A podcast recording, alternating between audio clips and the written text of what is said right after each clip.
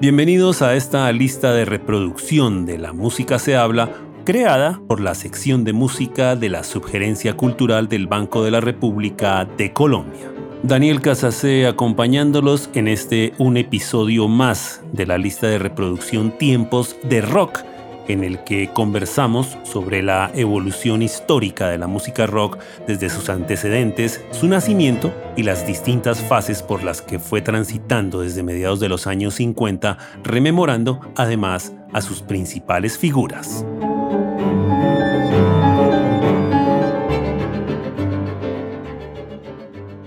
No hay duda que Bob Dylan fue el gran cantautor de su generación y prácticamente en su época ningún otro estuvo a su altura. Sin embargo, cuando finalizaba esa década de los años 60 en la que Bob Dylan se consagró, una serie de eventualidades hicieron dar a pensar que el rock entraba en una especie de crisis. Entre ellos tuvo el desbordado Festival de Woodstock, la muerte de un aficionado en un concierto de los Rolling Stones en el Festival de Altamont de manos de los Hells Angels, la disolución de los Beatles o las famosas muertes de Janis Joplin, Jim Morrison y Jimi Hendrix que acontecieron en un corto lapso de tiempo.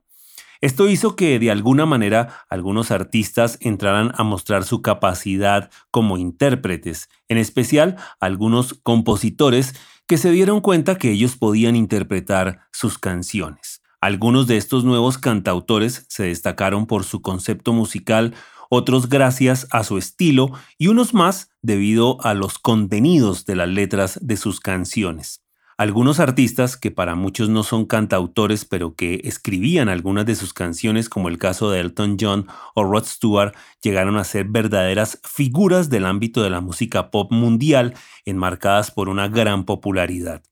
Dentro de un ambiente oscuro y místico, por ejemplo, hubo artistas de culto, como es el caso de Nick Drake o un poco más adelante Tom Waits, para otros, el concepto era lo más importante, sin que por ello la propuesta musical no tuviera una gran excelencia, como aconteció con Paul Simon, un poco más adelante con Billy Joel o el caso de Jackson Brown.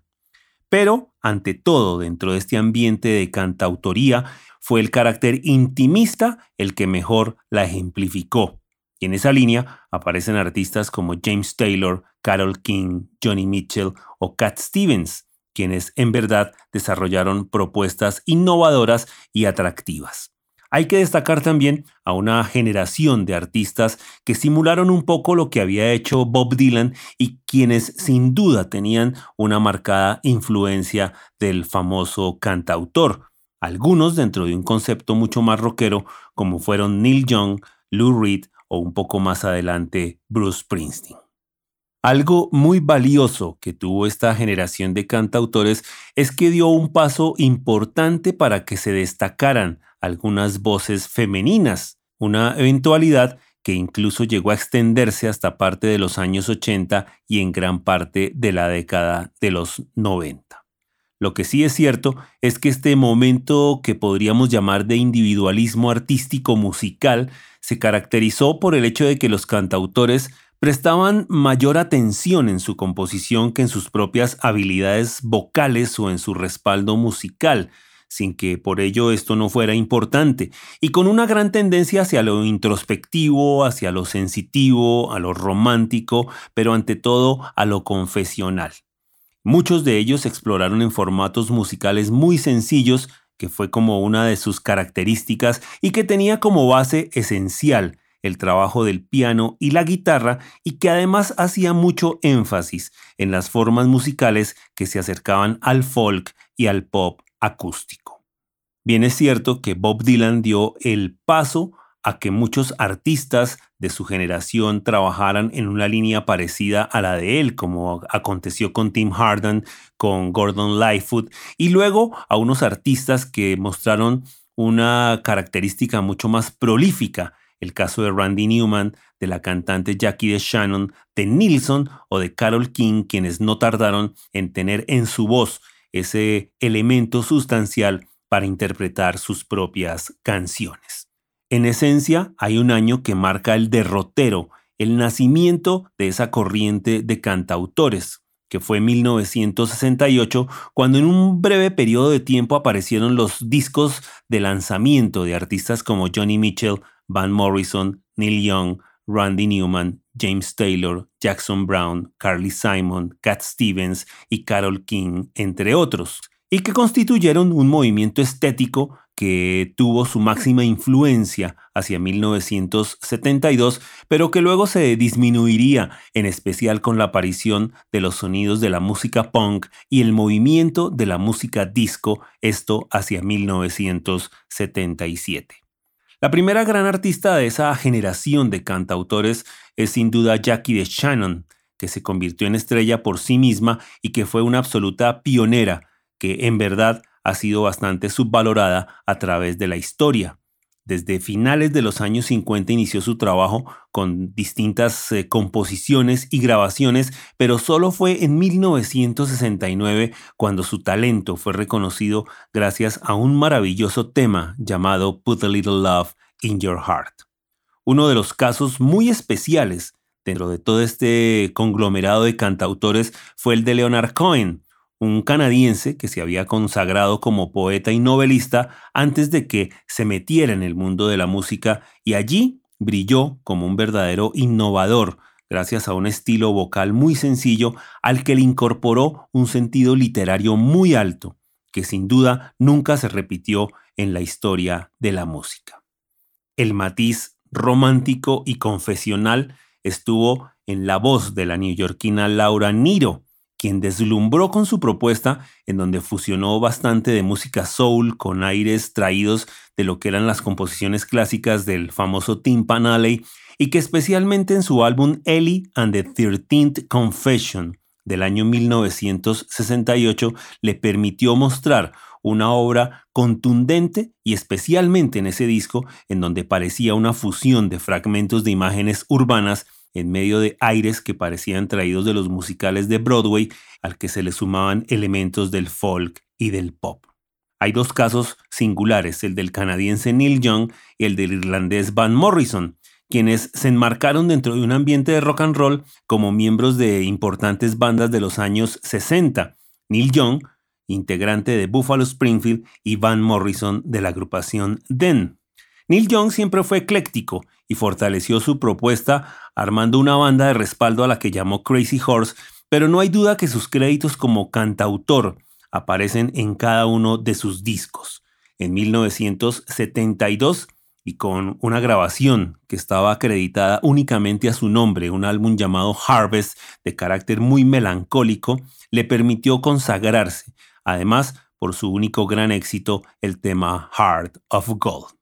Para Van Morrison, por otro lado, y que sorprendió en 1967 con su álbum debut Blowing Your Mind, y canciones como Brown Eyed Girl y Spanish Rose, que se mostraban dentro de un formato pseudo acústico muy interesante, terminó ajustando su estilo a una conjunción de elementos de rhythm and blues, de jazz y de formas folclóricas que han caracterizado su carrera, pero que en un comienzo gozaron de una propuesta genial dentro de ese espíritu romántico y confesional que se plasmó ante todo en un álbum de carácter acústico y publicado en 1968 llamado Astral Weeks.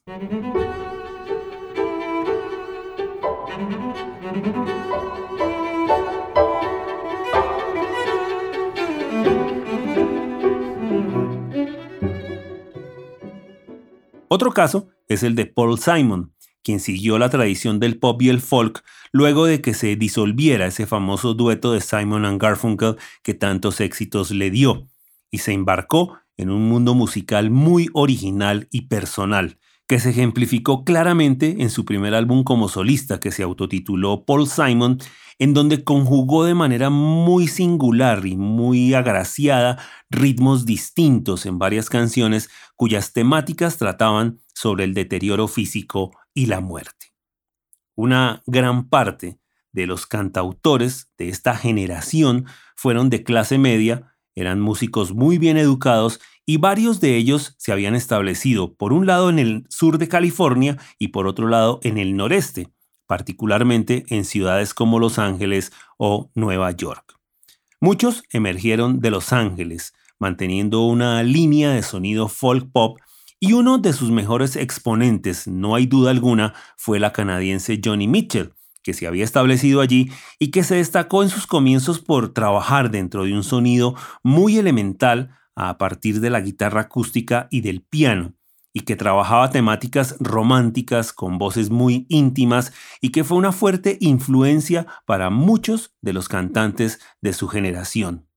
Una de las características de Johnny Mitchell era la franqueza su aspiración poética, algo que sin duda para ese momento fue muy novedoso en medio de unas letras confesionales, a pesar de que ella después terminó explorando en una onda muy cercana al jazz y luego también de que su voz cambiara bastante, especialmente por su afición al cigarrillo.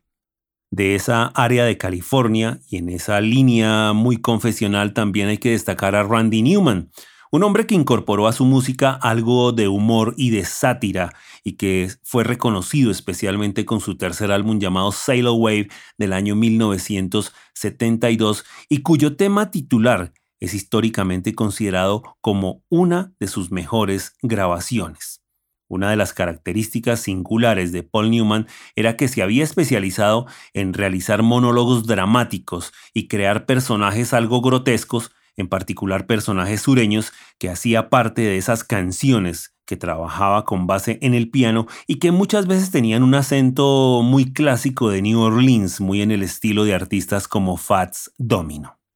Por otro lado, y también del área de California estaba Jackson Brown, quien fue responsable de un concepto musical que algunos críticos llamaron el soft rock de Los Ángeles o el rock suave de Los Ángeles. Jackson Brown hizo énfasis en las confesiones románticas y en una relación directa con el mundo que sintetizaba de distintas formas en las composiciones y canciones que incluía en sus distintos discos, muchas veces conjugando esa visión personal con temas eh, políticos y temas sociales. Su primer álbum surgió en 1972 y allí mostró lo que sería su tendencia al conjugar baladas y piezas rítmicas, entre ellas su primer éxito, Doctor My Eyes, aunque en verdad fue su álbum Late for the Sky del año 1974 el que lo colocó en una plataforma de éxito y que es considerado por la crítica como su mejor trabajo musical. Tim Buckley, por su parte, fue un músico ecléctico que iba más allá de ser un simple cantautor tenía una particularidad y era que trabajaba con distintas octavas en su voz y conseguía así una expresividad bastante emocional.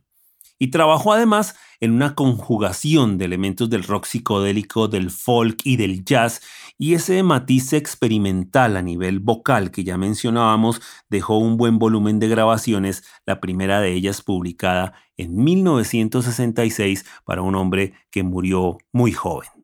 En un campo mucho más general, sin duda que el artista más exitoso en aquellos días fue Carol King, esta mujer oriunda de Brooklyn que desde comienzos de los años 60 se había destacado conjuntamente con su esposo Gary Goffin como una excelsa compositora de éxitos de pop soul para muchos artistas que lograron incluso varios números uno con sus composiciones y que en 1968 decidió asumir una carrera como solista y como intérprete. Los frutos se dieron en 1971 cuando su segundo álbum, Tapestry, la llevó al estrellato. Llegó a vender más de 13 millones de copias con lo que se convirtió en uno de los álbumes más vendidos de la historia y que mostraba lo que era su estilo, canciones muy hogareñas acompañadas en esencia por su propio piano y que le dieron un significado sustancial a este concepto del cantautor.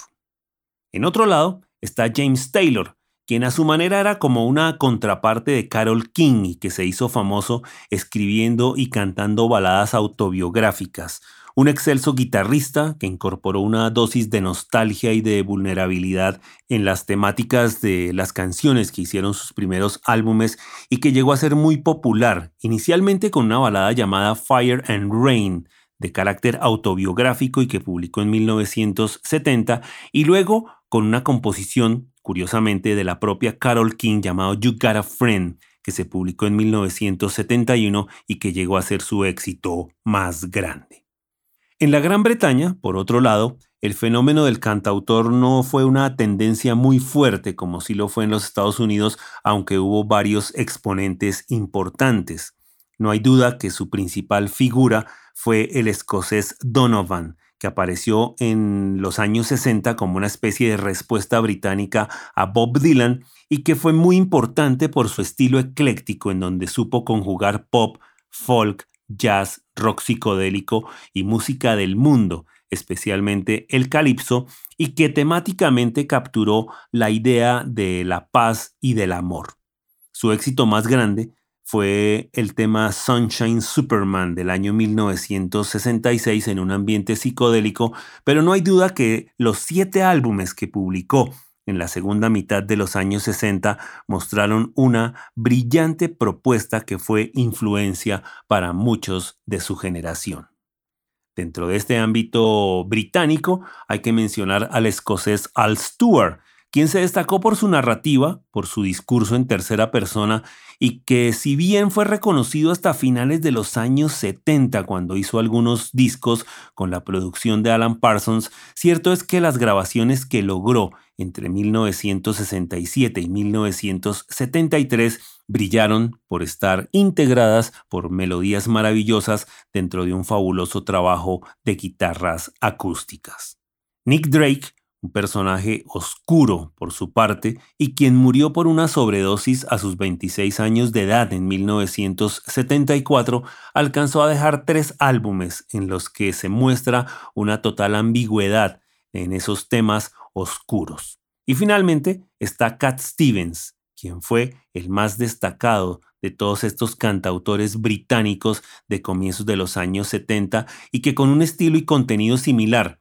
al de los norteamericanos, brilló con luz propia en una serie de discos genuinamente maravillosos, como fue el caso de T-Ford de Tillerman del año 1970 y Teaser and the Firecat de 1971, que son sus trabajos más reconocidos y que en su genial mezcla de guitarras e instrumentaciones sencillas brilló por esas melodías geniales que lo llegaron a convertir en estrella.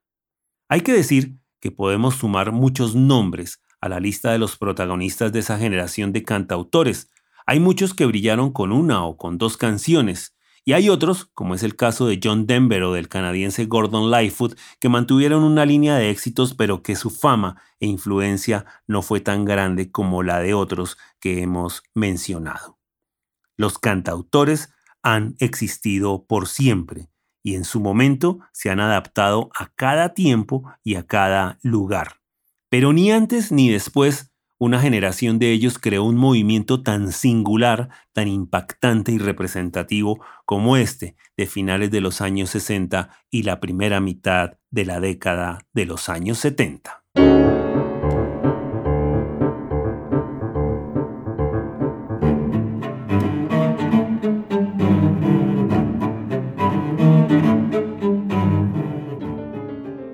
Los invitamos a escuchar la lista de reproducción Tiempos de Rock que se encuentra disponible en la cuenta de Spotify Banrep Cultural. La investigación, presentación y selección de la música de esta lista en este episodio fue realizada por Daniel Casas C. Toda la actividad cultural del Banco de la República se encuentra disponible en la página web www.banrepcultural.org. En Facebook, como Club de Música Biblioteca Luis Ángel Arango y en Instagram, Twitter y YouTube como Banrep Cultural. La música de este podcast es parte de Conversaciones, Variaciones para Violín, Violonchelo y Piano, opus 32, del compositor colombiano Juan Antonio Cuellar, interpretada por el ensamble Lincoln Trio. Los esperamos en un próximo episodio de Tiempos de Rock.